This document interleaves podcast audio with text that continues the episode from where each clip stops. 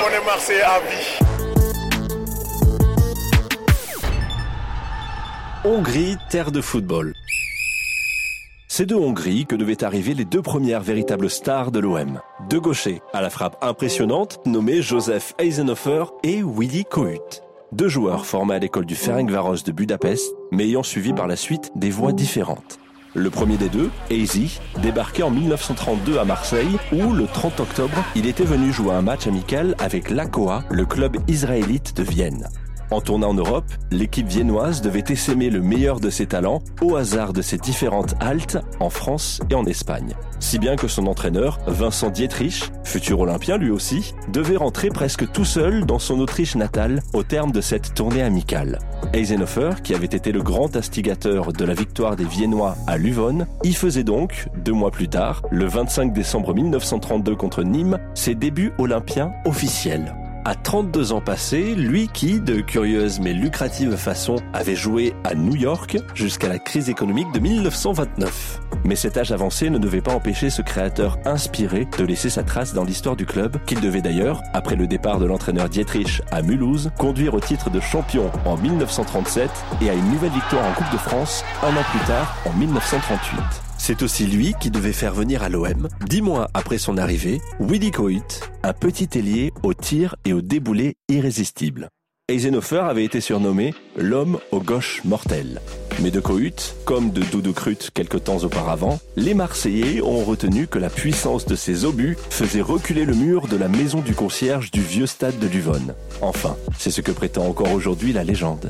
Cohut devait marquer pour l'OM 64 buts en championnat et 25 en Coupe de France, club avec lequel il disputait trois finales en 1934, 35 et 36. Ce petit ailier rapide avait infligé avec les Magyars un 13 à 1 au bleu en 1927 et était finaliste du mondial 38 avec ses copains hongrois cette année-là. Quand il déboulait sur son aile, disaient les gazettes de l'époque, tout le stade se levait. Des Hongrois, l'OM en accueillait d'ailleurs d'autres, comme Charlie Sass, dit Johnny. Un stratège inspiré et toujours tiré à quatre épingles, sacré champion de France avec l'OM en 1937. Edmond Veskov, qui se faisait naturaliser et jouait un match avec l'équipe de France contre la Hongrie, avant de gagner la Coupe de France contre l'OM, où il revenait sur le surnom de Virage, car il était de confession juive et redoutait les Allemands. Aucun pourtant ne laissait un souvenir aussi légendaire que Willy Kohut. Pas même Andrzej Nagy, autre petit homme magyar sacré champion de France avec l'OM en 1948.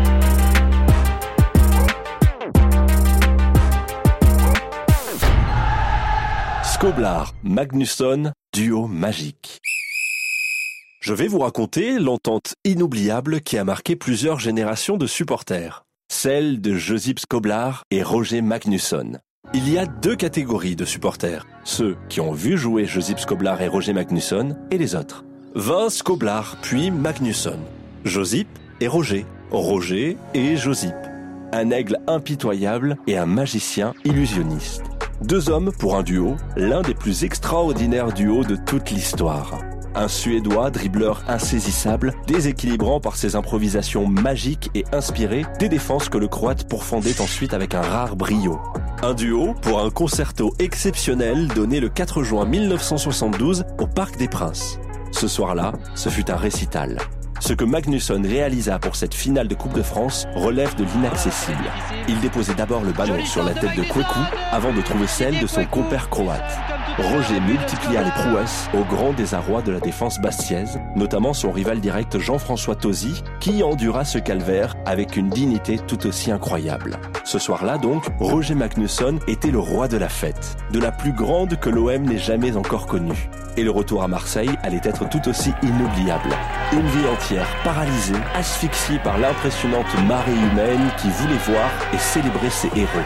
Deux Coupes de France, deux championnats. Des soirées inoubliables, un soulier d'or européen pour Skoblar avec 44 buts en 1971, matérialisant cette époque dorée qui n'a retrouvé son pendant que dans les années 90 avec le tandem Papin-Waddle. Magnusson était l'orfèvre de la feinte en tout genre, son exceptionnelle aisance sur l'aile droite de l'attaque olympienne le fit même comparer à la vedette brésilienne des années 50-60, Garincha. Comme Chris Magic Waddle, Magnusson était aussi un dribbleur au service de l'équipe, et notamment de Josip Skoblar, qui prêtait puis acheté au club allemand de Hanovre allait décupler ses performances. En effet, d'abord mis à disposition 6 mois en 66-67, il revenait définitivement en novembre 69, accueilli par plus de 2000 supporters qui l'attendaient à Marignane. Malin et particulièrement adroit devant le but, l'aigle d'Almat ne laissait en effet guère filer d'occasion et se délectait des centres de son compère suédois. En six saisons à l'OM, le Croate, né le 11 mars 1941 à Privlaka, devait ainsi inscrire pas moins de 177 buts en 211 matchs, terminant meilleur buteur du championnat de France en 71, 72 et 73 et établissant deux fabuleux records. Celui du meilleur buteur européen en 70-71 avec 44 réalisations et un autre moins connu mais tout aussi spectaculaire puisqu'il inscrivit 100 buts lors de ses 100 premiers matchs sous les couleurs olympiennes.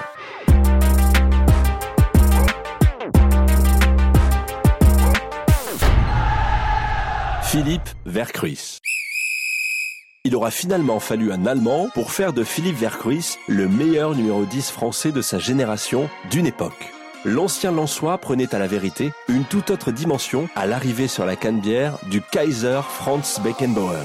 L'ancien sélectionneur de la Mannschaft donnait tout de suite sa confiance à celui que l'on surnomme encore aujourd'hui Weber.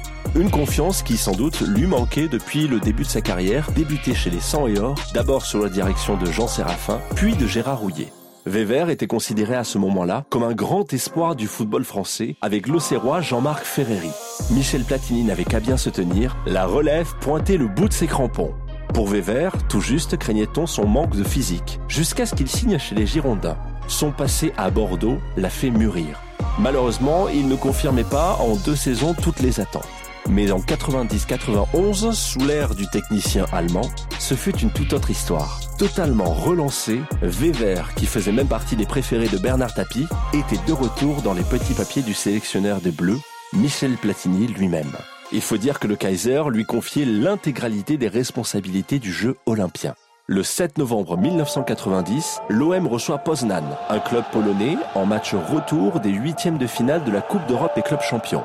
Malmenés à l'aller par des Polonais agressifs et coriaces, les Olympiens ont marqué mais sont rentrés à Marseille battus 3 buts à 2. Un voyage peu réjouissant. Le Kaiser avait composé avec les moyens du bord. Il manquait Amoros, Pardo, Stojkovic, Abedi Pelé, tous blessés, et Chris Waddle marqué par le décès de son papa. Si Laurent Fournier avait ouvert le score, les Polonais avaient par la suite profité des approximations olympiennes pour finalement l'emporter. Le retour au Vélodrome, garni par une trentaine de milliers de spectateurs, présentait un caractère dramatique. Il en allait même de la survie du club. Mais ce soir-là allait être tout à la gloire de Philippe Vercruis. L'international français, investi en patron du jeu par l'Allemand, marquait trois buts. Un du pied droit, un de la tête et un du pied gauche. Ce joueur à l'allure nonchalante évoluait tout en finesse, tout en toucher de balle, mais il prouvait ce soir-là qu'il savait être décisif. Être à la hauteur du challenge et des ambitions de l'Olympique de Marseille. Papin avait ouvert le score à la 19e, Jean Tigana et Basile Boli avaient achevé les rêves polonais. Victoire finale 6 à 1. L'OM avait en poche son billet pour les quarts de finale et Wever, de son côté, avait conquis définitivement le cœur des Marseillais. Philippe Vercruis est né le 28 janvier 1962 à Saumur. Après avoir fait son apprentissage à Lens entre 1980 et 1986, il joue pour Bordeaux durant deux saisons. En 88, il rejoint l'OM qu'il quitte en 91 pour Nîmes. Sa carrière s'achève en 2000 en Suisse après qu'il soit retourné notamment à Bordeaux et à Lens.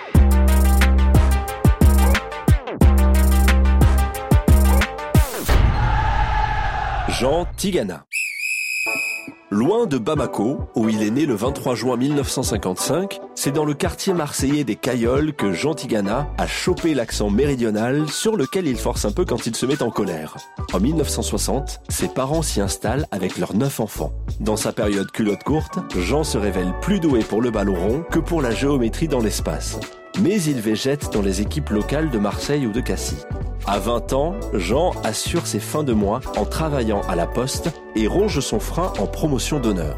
Nous sommes alors dans les années 70, l'époque où la mode dans le foot est plus à l'athlète qu'au technicien, où les clubs recrutent plutôt les joueurs qui passent avec succès le test de Cooper que ceux capables d'ajuster une passe au millimètre. Jean Tigana, le fil de fer comme on le baptisait à l'époque, est systématiquement recalé.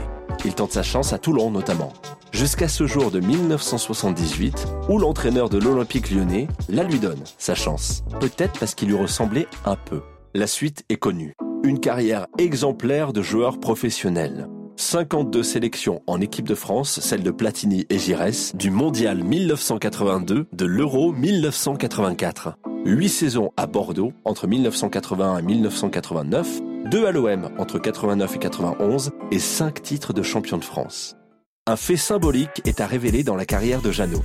Un soir de novembre 1990, l'OM reçoit Poznan en Coupe d'Europe et ouvre la marque rapidement grâce à son capitaine Jean-Pierre Papin. Un but libérateur qui permet à l'OM de penser au quart de finale. Vercruis, en marquant par la suite un triplé, soulageait définitivement le public du vieux vélodrome. Assurés de leur qualification, les Olympiens maintiennent la pression et le pied sur l'accélérateur. C'est alors que Jean Tigana adresse un missile d'une trentaine de mètres en direction de la lucarne polonaise.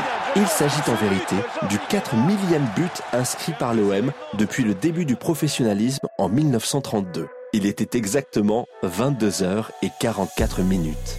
Jeannot des Cailloles, le fil de fer, âgé de 34 ans et 5 mois, entrait à sa façon dans la légende de l'OM. Sa carrière s'est achevée en 1991 sur le banc des remplaçants olympiens. Pendant quelques temps, il est vigneron en Gironde, jusqu'à ce que l'Olympique lyonnais, tel un nouveau signe du destin, lui offre la chance d'entraîner. Nous sommes en 1993. Il enchaîne avec l'AS Monaco, qu'il conduit au titre de champion en 1997. Candidat plusieurs fois au poste de sélectionneur en vain, Jeannot Descailloles a également entraîné en Angleterre, en Turquie et en Chine. Il gère désormais son domaine viticole de Cassis, où il s'est installé il y a de nombreuses années.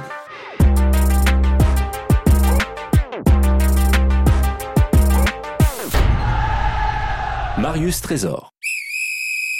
Je vais vous raconter la fabuleuse carrière de l'un des plus grands défenseurs de l'OM, le Guadeloupéen Marius Trésor. De la Guadeloupe à la Corse, Marius Trésor volait d'île en île, finalement.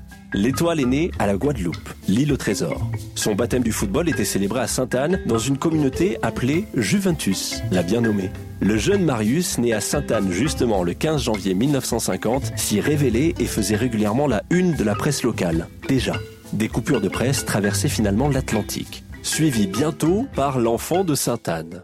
C'est ainsi qu'Ajaccio l'engageait sans jamais ne l'avoir vu jouer. C'était en 1969. Alberto Muro et Antoine Federici, respectivement entraîneurs et directeurs sportifs de l'ACA, l'Athletic Club Ajaxien, étaient allés le récupérer à l'aéroport avant de l'amener au restaurant où se trouvaient d'autres joueurs du club. À table, Muro commandait un pastis. Marius l'imitait instinctivement, sans vraiment réfléchir, au grand étonnement de son nouvel entraîneur. À la vérité, il ne savait absolument pas de quoi il s'agissait. Ajaccio à l'apéritif, l'OM en plat de résistance et les Girondins au dessert. Marius Trésor n'a connu que trois clubs dans une longue carrière professionnelle, trois clubs qui occupent une place chère à son cœur. Ajaccio, c'était le début d'une aventure, le temps de la découverte.